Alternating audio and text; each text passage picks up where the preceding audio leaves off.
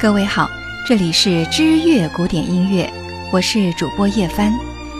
今天将为您播出贝多芬的《不朽的爱人》。本节目与国家大剧院联合制作播出。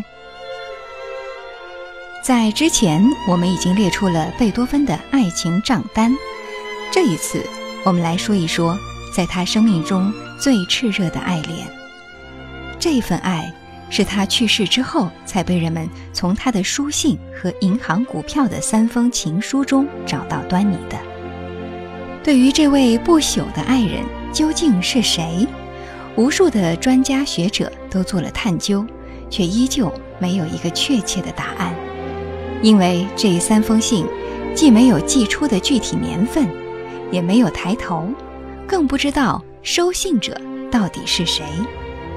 只知道其中的一封信写于七月六日，星期一的黄昏。于是人们开始查找日历，一八零一年的七月六日正值星期一，所以这封信可以确定是写在那个时段。通过时间来推断到底这位不朽的爱人是谁，这未免太过武断。只是线索太少，只能如此了。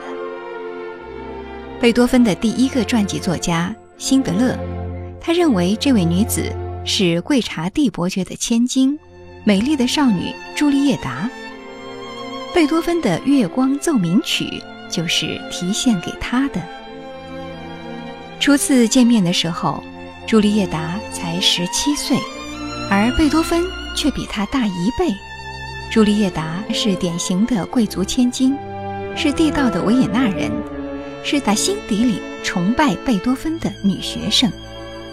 可是他们之间的关系如履薄冰。贝多芬有名的臭脾气是沾火就着，更让两个人之间的关系步履维艰。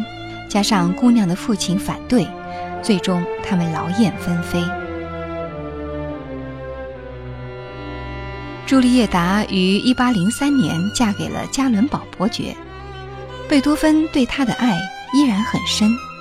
多年之后，贝多芬和辛德勒聊天的时候提到：“我曾经得到过她的爱，只不过这份爱不能跟她与丈夫之间的感情相提并论。她是在结婚之后才开始爱上她丈夫的。仁慈的上帝，请宽恕她。”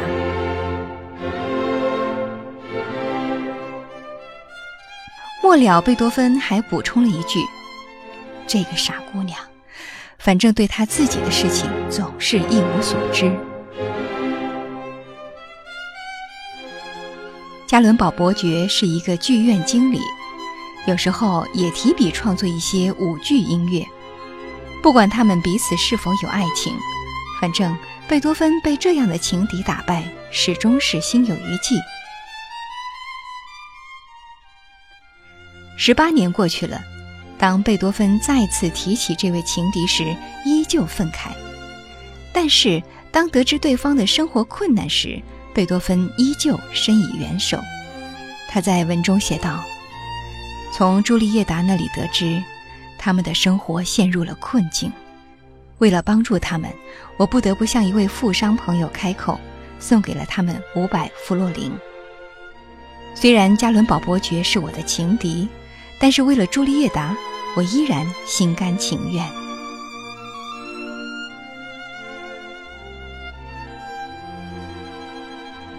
朱丽叶达结婚之后，贝多芬对她的爱似乎并没有消减。前面我们提到过，贝多芬在一八一六年的书信中是这样写的：“她是唯一的一位我深爱的姑娘，但她也许不能属于我了。”这里的她，我们可以推断就是朱丽叶达。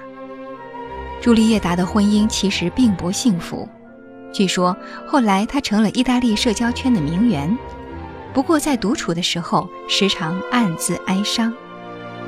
如果后来的她能够重获自由，或许会嫁给贝多芬。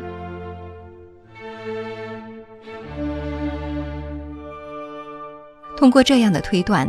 我们把贝多芬的书信中提到的不朽的爱人确定为朱丽叶达，估计大多数人都不会有太多激烈的反对吧。当然，也有人不这么认为。那么，另有其人，到底是谁呢？请听下一集。各位听友，这里是知乐古典音乐，我是主播叶帆。